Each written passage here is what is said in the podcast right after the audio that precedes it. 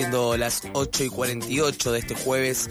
En Pasadas por Alto seguimos con más noticias. El Frente de Todos de la ciudad de Buenos Aires se movilizará hoy a las 5 de la tarde para exigir el juicio político al ministro de Justicia y Seguridad porteño, Marcelo de, Alessandro, y al fiscal general del distrito, Juan Bautista Máiquez, por su participación en el viaje a la estancia del magnate británico Joe Lewis en Lago Escondido, junto a jueces y directivos de medios.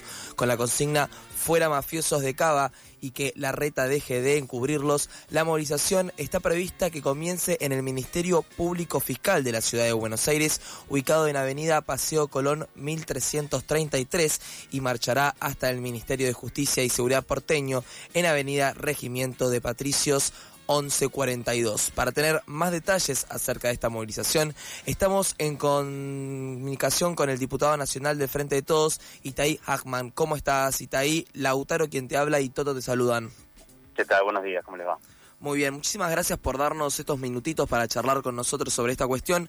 Primero queríamos saber si nos podías dar un poco más de detalle sobre la movilización de hoy y la explicación, ¿no? Un poco de por qué eh, se está tildando a la reta de proteger a la mafia. Bueno, en el caso, esto es una movilización del Frente de Todos de la Ciudad de Buenos Aires, ¿no? En realidad es una movilización convocada por un conjunto de organizaciones sociales, sindicales, eh, que se autoconvocaron hace unos días atrás. Hubo una reunión en la cual se definió llevar adelante esta movilización, a la cual desde el Frente de Todos de la Ciudad de Buenos Aires adherimos y participamos que tiene que ver con, bueno, que dentro de este grupo de, mafiosos que, se juntaron en, que, hicieron este viaje este clandestino al lado escondido, hay dos eh, funcionarios de la ciudad de Buenos Aires, uno es el ministro de Seguridad y el otro es el jefe de los fiscales, em, pero también porque inmediatamente el jefe de gobierno de la ciudad de Buenos Aires y creo que todo el gabinete de la ciudad de Buenos Aires salió a respaldar eh, casi automáticamente eh, el accionar de, estos funcionarios que, digamos, de piso este, tienen una contradicción ética importante porque la verdad que lo que se vio en esos, eh, primero el viaje, aceptar un viaje pagados por un grupo económico, siendo que son funcionarios públicos, en un caso del Poder Ejecutivo, en otro caso del Poder Judicial, por sí me parece que es una cuestión que raya la ética, aceptar un viaje así, este, pago, pero además luego vimos cómo ellos mismos intentan encubrirlo, pero si faltara poco, eh, luego se va descubriendo de a poco cómo distintos fallos judiciales, distintas acciones eh, anteriores y posteriores al viaje eh, benefician a este, sectores económicos este, o políticos que, que participaron del mismo, con lo cual ya deja de ser simplemente una cuestión de este, la cuestión ética de aceptar o no aceptar un viaje pagado por un grupo económico de manera este, gratuita, sino también de que efectivamente hay un hecho de corrupción, por lo menos de tráfico de influencia, este, de influencia sobre el Poder Judicial. En el caso del Poder Judicial, además, me parece más escandaloso porque es el poder que se supone debe ser absolutamente independiente eh, de cualquier interés particular. ¿no? Y acá tenemos jueces, y en el caso de la Ciudad de Buenos Aires, el jefe de los fiscales, este, en una situación de absoluta eh, confraternización con sectores que después sobre los cuales tienen que jugar y obviamente no van a ser parciales. Mm. Hola Ita, ¿cómo estás? Acá Toto te saluda. Eh, quería preguntarte sobre, bueno, lo trascendido en Lago Escondido se supo a partir de eh, chats filtrados y bueno, querías consultarte qué opinás respecto a, bueno, la filtración de chats y la fuente que se encuentra eh, respecto, cómo tomarla y por qué deciden también tomarla para encarar el reclamo. Mira, en realidad no sabemos todavía exactamente de cuál es la fuente, ¿no? O sea, eh, entiendo que hay una discusión desde el punto de vista jurídico, ¿no? No soy abogado, pero entiendo que hay una discusión desde el punto de vista jurídico de, bueno, si esto eh, puede constituir o no una prueba para eventualmente procesar y juzgar si hay delitos. Ahora, es una discusión jurídica. Del punto de vista político, más allá de que eso sea válido o no como prueba jurídica, eh, lo, el contenido es escandaloso y el contenido de los chats no fue eh, desconocido por los involucrados. Es decir, hasta ahora yo lo que escuché es que denuncian un hackeo, pero no que sea falso el viaje, no que sea falso lo que, el contenido de lo que ahí se dice. Eh, entonces me parece que más allá de la discusión jurídica sobre la validez o no que pueda tener esto, eh, para a la hora de, constituirse como una prueba en un juicio, me parece que políticamente es un escándalo de proporciones. Me parece que además desnuda algo que todos, que muchos sectores vienen diciendo y que todos de alguna manera sabíamos. ¿no? Lo, que, lo que pasa es que ahora por primera vez aparece al desnudo, porque no es una novedad para nadie que haya eh, funcionarios del Poder Judicial eh, que tienen relaciones de contubernio con determinados intereses, eh, con determinados sectores económicos, del poder económico y con determinados sectores de la política. Mm. Eh, es una verdad, digamos, este, de perogrullo, pero que aparezca de esa manera, me parece que lo que hizo es echar a luz sobre algo que seguramente muchos sectores de la sociedad veían como una mirada conspirativa, ¿no? Cuando se decía que, cuando decíamos muchos que, que por ejemplo, cuando uno miraba el accionado del Poder Judicial, en casos como el juicio contra Cristina y otros, este, la relación con el Grupo Clarín, eh, la relación con sectores de la política, eso aparecía muchas veces como una mirada conspirativa, ¿no? Bueno, la conspiración finalmente salió a la luz, o está saliendo a la luz. Seguramente esto que vimos es la punta del ovillo.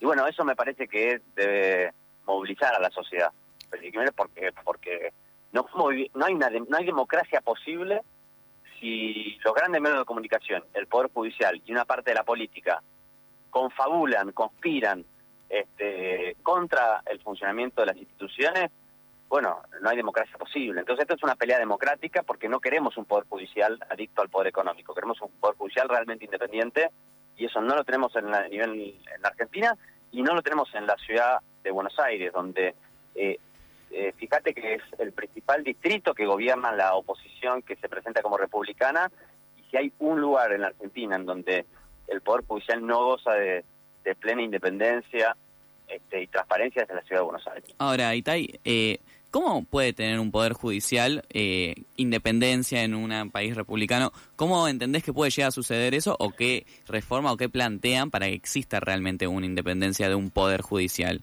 Eh, entendiendo por cómo se elige, cómo existe un consejo de la magistratura, cómo se decide a partir de la nación. Eh, ¿Cuál es la propuesta para también evitar eso? No, no, lo sé. Me parece que hay un debate sobre eso, ¿no? Hay un debate. Algunos plantean, por ejemplo, que la solución es el voto ciudadano, no el voto popular, a los jueces y demás, o a los fiscales. Eh, no, no tengo una posición tomada, cerrada sobre el tema, hay, gente que pone reparo sobre esta idea del voto directo, pero me parece que es una, por lo menos me ameritaría discutirlo. Mm. Sé que hay, países donde, donde esto se hace así, por ejemplo en Estados Unidos creo que los fiscales son votados por la población. Eh, no sé, me parece que ahí hay una, ahí por lo menos hay un tema de discutir que es cómo se eligen los funcionarios del Poder Judicial, si tiene que haber este, un involucramiento de la ciudadanía directa en la elección de fiscales, de jueces. Por lo menos es un tema a debatir, ¿eh? no digo que sea la solución. Eh, y después hay una cuestión de, más allá del método de elección de los jueces, hay una cuestión de eh, comportamiento ético. ¿no? no hay manera de construir un diseño institucional que impida que un juez se corrompa. Ahora, cuando un hecho de corrupción sale a, sale, a la luz, bueno, tiene que haber mecanismos inmediatos para, por ejemplo, poder este, remover esos jueces. Más allá de que yo creo que ellos por motu propio deberían renunciar, ¿no? Nosotros, a, mí me, resulta inadmisible que Maí, que es el, jefe de los fiscales de la ciudad, o eh, no hayan renunciado. Pero bueno, si no lo hacen, tiene que haber mecanismos. Y el Consejo de la Magistratura, con todos los efectos que tiene, este, hoy está paralizado y está paralizado y no casualmente, y, ahí es donde uno empieza a atar, los cabos, ¿no? atar los hilos.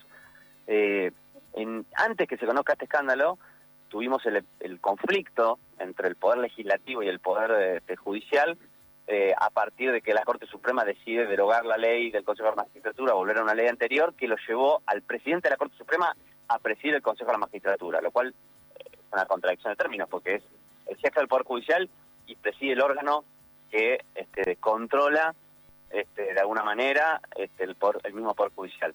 Y desde que asumió la presidencia del Consejo de la Magistratura lo tiene absolutamente paralizado. Entonces uno ata las cosas y dice, bueno, ¿para qué quería Rosati controlar el poder el Consejo de la Magistratura? Bueno, para garantizar la impunidad de estos escándalos que ahora están saliendo. Bueno, me parece que yo sé que estos temas para el grueso de la sociedad son temas que aparecen como muy lejanos. A mí mismo me aparece por no ser abogado, por no ser no, mm. pertenecer al mundo, digamos, de, del, del, derecho.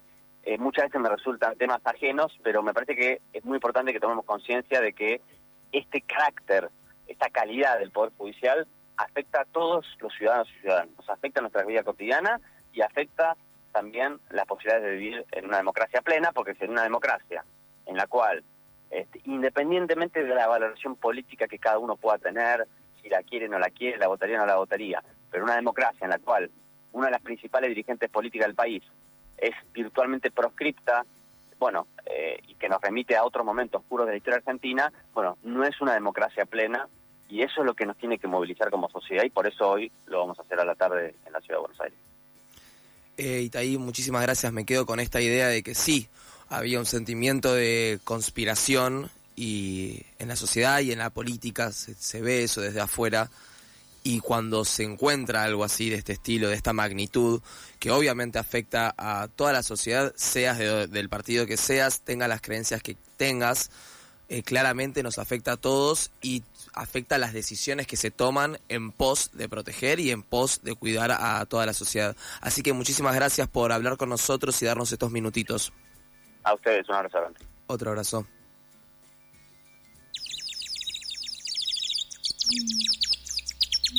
¿Madrugaste o seguiste de largo? No te pases, acá no estamos para juzgar. Pasadas por alto, tu cuota diaria de empatía.